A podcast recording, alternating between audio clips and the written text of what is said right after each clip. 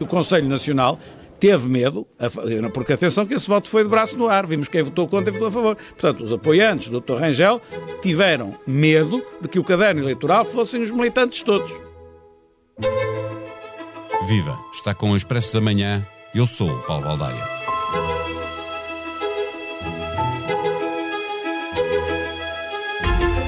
Rui Rio poderia ser melhor candidato a primeiro-ministro, poderia até ser melhor primeiro-ministro, dizem os estudos de opinião mais recentes, mas Paulo Rangel é o preferido dos simpatizantes, tem com ele o aparelho partidário e, para tomar balanço, isso é que conta, porque ninguém pode ser primeiro-ministro sem que antecipadamente possa ser sufragado pelos militantes do seu partido. Este foi o primeiro erro de Rui Rio, o de considerar possível saltar as diretas. A partir daí, uma sucessão de equívocos tornou mais pesado o caminho a percorrer e no último Conselho Nacional, a imagem do dirigente que mais combateu as chapeladas, do secretário-geral que fez a refiliação, que apertou todas as regras para pagamento de cotas, essa imagem caiu como caem os heróis com pés de barro, quando, numa última tentativa para poder acreditar na vitória, propôs aos conselheiros nacionais que todos os militantes, com cotas pagas ou não, pudessem votar. Ouvimos neste episódio a jornalista do Expresso Rita Diniz, que acompanha a vida do PSD e que esteve em Aveiro a seguir o Conselho Nacional Social Democrata. Mais de um milhão de clientes já têm contas valor BPI. Contas multiproduto. Uma solução com um conjunto de produtos e serviços para gerir o seu dia a dia e sempre acessível através da BPI App ou do BPI Net. Saiba mais em bancobpi.pt. Viva Rita Diniz, os últimos tempos no PSD têm sido dados a muitas surpresas, eh, coelhos tirados da cartola na 25ª hora e no fim regresso ao ponto de partida. Paulo Rangel está com uma dinâmica de vitória, Rui Rio corre atrás do prejuízo, mas nada lhe sai bem. Em off, os apoiantes de Rio já admitem a derrota? Eu acho que, acho que não, admitir não admitem, mas vai ficando cada vez mais difícil. E o que vimos este fim de semana no, no Conselho Nacional foi, foi isso mesmo, foi uma espécie de última tentativa, derradeira tentativa dos apoiantes do Rui Rio para hum, destrunfar ali de alguma forma Paulo Rangel, com um coelho totalmente tirado da cartola, como dizias e bem, uh, propondo que a eleição de, do próximo presidente, do futuro presidente do, do, PSD fosse feita, fosse aberta aos militantes todos ativos, ou seja, isto significa que os cadernos eleitorais seriam abertos, não era preciso os militantes estarem com as cotas em dia, precisavam apenas de ter uma cota paga, uma, uma cota paga nos últimos dois anos, o que faria com que o universo eleitoral passasse de cerca de 20 ou 30 mil para 80 mil. E Portanto, como é que... Como é que Rui Rio uh, uh, justificou essa proposta dos militantes uh, poderem votar, mesmo não tendo cota paga, tendo em conta que em 2019 a direção não aceitou uma proposta nesse sentido dos apoiantes Montenegro e tendo em conta, mais ainda, eh, que para o mal e para o bem, Rui Rio é conhecido por ser um feroz defensor do pagamento individual das cotas como forma de não existirem sindicatos de votos. Exatamente, isso foi um dos grandes, um dos grandes assuntos que reinou ali no Conselho Nacional e, e Paulo Rangel atirou-lhe isso precisamente à cara desse. Uh, nos últimos anos, Rui Rio tem sido o maior, com, o maior combatente de, dessa questão de, de, do pagamento de cotas e agora deu ali uma cambalhota e propôs isto. O que Rui Rio uh, justificou, justificou como se sendo uma situação excepcional. E, portanto, para situações excepcionais, soluções excepcionais. E, e, a, e, a questão era, o que ele dizia era que não era abrir a todos os militantes, mas apenas àqueles que são considerados ativos, ou seja, os que têm, é uma regra muito específica, que é os que têm uma cota paga nos últimos dois anos, portanto não é a todos, era apenas àqueles, mas lá está, como dizias tu e bem, em 2019 uh, Luís Montenegro propôs isso mesmo e Rui Rio disse que não, um, dizendo que era contra os estatutos. Agora o que, justifica, o que justificou desta vez foi uma questão muito formal, aliás este Conselho Nacional foi todo assente em pequenos formalismos e, e em pequenas questões jurídicas, a questão que dizia era que cabe à Comissão Política Nacional um, fazer o regulamento eleitoral, portanto o, o, regulamento está nas mãos da Comissão Política Natural, uh, da Comissão Política Nacional e portanto a Comissão Política Nacional estaria disposta a abdicar da questão das cotas por agora por ser uma situação excepcional. Este foi o argumento, mas uh, claro que não colheu junto dos apoiantes de Paulo Rangel. O que parece foi que na reunião que Rui Rio e Paulo Rangel tiveram mais a sós uh, no meio do Conselho Nacional, que foi assim um um, um, um, momento bastante inédito nestas disputas eh, dentro dos partidos, que são sempre muito, muito acesas, em que os dois eh, fizeram ali uma pausa nos trabalhos e foram sentar-se à mesa para tentar chegar a um, a um entendimento. O, que eles queriam mostrar era que conseguiam fazer ali algum consenso, conseguiam conversar, eh, que, isto, que o PSD não era como o CDS.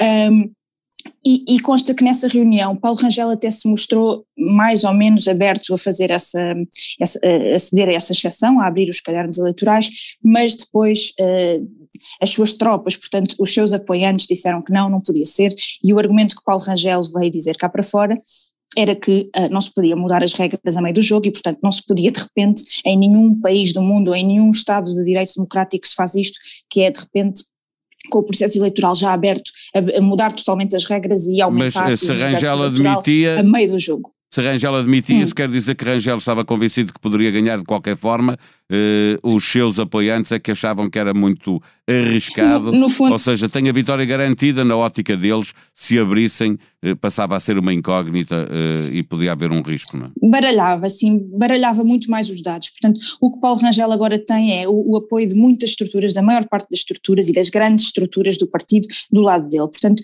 com isso é muito mais fácil fazer as contas e é muito mais fácil garantir a vitória. Abrindo os cadernos, o grau de incerteza aumentava bastante e aí podia ficar de um lado ou do outro, uh, seria muito mais difícil prever o resultado. Daí que Paulo Rangel acabou por dar ali um sinal de confiança ao dar a entender que não só punha isso, queriam chegar a um consenso, queriam chegar a um entendimento, não só em relação às datas, como também a esse pormenor das, da, do pagamento das cotas, uh, mas os, os, seus apoiantes realmente aí mostraram-se uh, mostraram-se irredutíveis e não, e não, não o aceitaram. Claro que isto era um, um, uma jogada de Rui Rio para uh, enfraquecer Paulo Rangel, porque sabe claramente que as estruturas do partido estão quase todas do lado dele e, e não, não foi bem sucedida. Portanto, Tentando o Conselho jogar, Nacional votou Diz. Eh, tentando jogar, eh, eh, perguntava se tentava jogar com aquela ideia que ele quis lançar, que é melhor candidato a primeiro-ministro e que há uma sondagem a dizer que os portugueses o consideram melhor primeiro-ministro, tentando alargar ao máximo, fazer uma espécie de primárias que o PSD nunca foi capaz de organizar. Sim, na verdade, Rui Rio diz, já o tinha dito e voltou a dizer agora, que primárias era o ideal, mas com tão pouco tempo não dá para organizar uma, um ato eleitoral desse género e, portanto, não podia fazer. O, esta abertura dos cadernos é o que se assemelha mais a isso, uh, embora não, não sendo isso, uh, e a ideia é precisamente essa, é, é, precisamente essa. Rui Rio acha que consegue convencer o, os militantes uh, de base, consegue convencer os portugueses no geral de que é melhor, primeiro, melhor candidato a primeiro-ministro do que Paulo Rangel, e portanto a ideia dele era precisamente essa, era ganhar aí algum espaço, convencendo as pessoas disso mesmo, e, e, e, e, não, e, não se ficando pelo voto mais controlado, o voto mais, eh, digamos assim, mais comprado pelas estruturas do partido, que não é tanto o voto livre que o Rui Rio, como o Rui Rio gosta de chamar. Finalmente, só nesta questão de, de Rui Rio, para olharmos depois como é, para o PSD como um todo, eh, Rio é convictamente candidato ou está em missão de sacrifício pelos apoiantes que o pressionam a ir até ao fim? Ele tem dito que, que é convictamente candidato, ainda, ainda agora, quando terminou o Conselho Nacional e falou aos jornalistas. Eh, aliás, o discurso que ele estava a ensaiar de, de início, nós até ficámos assim a pensar: será que ele vai desistir? Eh, porque ele dizia que eu tentei de tudo, eu tentei explicar por A mais B que não fazia sentido o PSD estar agora a disparar uns contra os outros, quando na verdade devia estar concentrado em disparar contra António Costa. Eu, eu fiz tudo, a proposta não, não passou da primeira vez que, que ele a apresentou, há três semanas ou quatro, no, no, Conselho Nacional de Outubro, quando a ideia de crise política ainda era só uma hipótese, ele alertava para isso, a sua proposta não passou. Desta vez, no Conselho Nacional deste fim de semana, houve uma outra proposta de Alberto João Jardim, que era claramente o espelho da proposta que Rui Rio quereria uh, dar entrada, mas, mas não o fazendo, mandatou, de certa forma, Alberto João Jardim para o fazer, que era uma proposta no sentido de adiar totalmente o processo eleitoral para depois das legislativas. Essa proposta voltou a ser chumbada, a proposta das datas e da abertura dos cadernos eleitorais de Rui Rio voltou a ser chumbada e, portanto, o Rui Rio estava, estava neste discurso de uh, eu tentei de tudo, eu fiz de tudo, mas uh, o Conselho Nacional mais uma vez decidiu que não queria. E, portanto, uh, parecia que estava a dar a entender que a, a sua missão tinha fracassado. Lógica, mas, é, é? Exatamente, a conclusão seria lógica, mas ele disse que não, eu mantenho a minha candidatura, uh, sou candidato, obviamente, e vamos lá, votos. Porque lá está, mais uma vez, voltou a ir buscar o argumento, que é um novo argumento que ele agora ganha, de certa forma, acabou por ganhar com isto, que é que é o argumento de diziam que eu tinha medo de ir a votos, não tenho, aliás, eu até quis ir a votos com um universo eleitoral muito maior, eles é que não quiseram. Eles é que tiveram medo. conseguiu esse argumento, veremos se isto lhe dá uh, alguns votos. Pois. Estamos sempre a falar. Foi a única coisa que conseguiu num, num Conselho Nacional em que voltou a perder inverter a, a narrativa. Estamos sempre a falar de dois candidatos, ainda nenhum apresentou as assinaturas de militantes necessários, mas na verdade há três candidatos. Quem é que é este Nuno Miguel Henriques? Nuno Miguel Henriques é um terceiro, um, um candidato que se apresentou neste Conselho Nacional como uma, uma espécie de terceira via. Um, ele ainda não recolheu as assinaturas também há muita gente que duvida que, que o consiga fazer, a não ser que uh, alguns apoiantes de Rui Rio o ajudem nessa tarefa. Isto porquê? Porque o que dizem, não sei se é má língua, mas o que dizem é que uh, este candidato que aparece aqui meio assim de, do nada é, é uma espécie de manobra de, de distração que alguns apoiantes de Rui Rio estão aqui a lançar para uh, aumentar um, ehm, a confusão em torno de uma, da necessidade ou não de haver uma segunda, uma segunda volta na, na, nas diretas. Mas Isto essa parte ficou resolvida, não é? Sim. Mas ficou, eh, não ficou resolvida com, com, esta, com as novas datas? As novas datas fica resolvido porque já eh, as novas datas dá para contemplar uma segunda volta no dia 1 de dezembro e portanto ficou tudo, ficou tudo resolvido. Uh, na verdade não se percebe muito bem para que é que serve este candidato, se, se não se percebe sequer se vai conseguir eh, avançar com, a, com, as assinaturas necessárias para formalizar uma candidatura. Uh, o que dizem é que parece que foi mais uma manobra de distração, veremos se se concretiza de facto numa, numa candidatura ou não. Eh, finalmente, para fecharmos esta conversa, uma das questões centrais, para além de, obviamente, de saber quem será o candidato a primeiro-ministro eh, pelo PSD, era a questão dos prazos para apresentar as listas de candidatos a deputados. Com estes prazos aprovados em Conselho Nacional, fica claro que o vencedor das diretas é que vai fazer eh, as listas. Portanto, aí deixou de haver dúvidas. Fica claro porque um, as listas de candidatos a deputados têm que ser uh, formalizadas no Tribunal no dia 20 de dezembro. E o Congresso do PSD, com estas datas, fica uh, fechado no dia 19. Portanto, a partir daí já será a nova Comissão Política Nacional, a nova direção, que, que vai, aliás, as listas provavelmente vão ser votadas nesse mesmo Conselho, nesse, eh, perdão, no Congresso. Mesmo Congresso. Então vai ser um no, congresso, no congresso, animadíssimo, listas a ser fechadas no Congresso. Um, vai ser muito animado. Pois, exatamente, mas, mas eu não, não sei se é assim tão líquido, líquido de que vai ser tudo pacífico, porque mesmo com o líder eleito uh, no, no, dia 27, não é? Um, a comissão política que está em funções ainda é um, anterior. Uh, portanto, eu não sei se, se, se, terá que haver de facto um, um esforço de consenso maior para fazer as listas de deputados, porque dizem os estatutos que quem uh, propõe os nomes é a Comissão Política Nacional em funções, a direção em funções. Portanto, eu não sei se vai, vai ter que haver ali de facto algum esforço maior e acrescido de consensualização dos nomes dos candidatos a deputados das duas partes, isto se uh, Paulo Rangel for eleito líder a 27 e a Comissão Política Nacional que estiver em funções for a antiga Comissão Política de Rui Rio. Ainda vem aí uma grande história do, do PS, tendo em conta aquilo que são as listas para o Conselho Nacional uh, aprovadas em Congresso, imaginamos uh, como é que vão ser listas para candidatos a deputados. Exatamente, se isto já foi esta animação, vamos ver o que é, o que, é que nos espera numa próxima.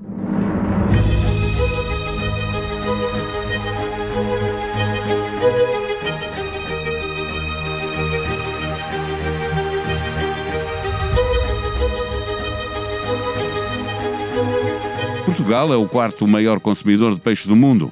Vamos deixar de comê-lo para salvar os oceanos? A pergunta impõe-se porque os números são claros. Estamos a tirar mais peixes do mar do que aquilo que é biologicamente sustentável. A cada ano que passa, tem praticamente duplicado o número de mulheres saudáveis a congelarem os óvulos para adiarem a gravidez. Com a ajuda da ciência, o relógio biológico pode atrasar. O vulcão que entrou em erupção há quase 50 dias está a fazer crescer La Palma, dando-lhes novos contornos e ampliadas fronteiras. É uma ilha a mudar de corpo. Um trabalho dos enviados do Expresso Joana Pereira Bastos e Ruben Tiago Pereira. A sonoplastia deste episódio foi de João Luís Amorim. Nós vamos voltar amanhã. Até lá, tenham um bom dia.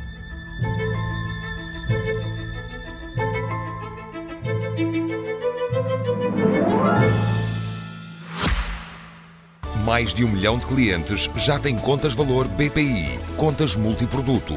Uma solução com um conjunto de produtos e serviços para gerir o seu dia a dia e sempre acessível através da BPI App ou do BPI Net. Saiba mais em bancobpi.pt.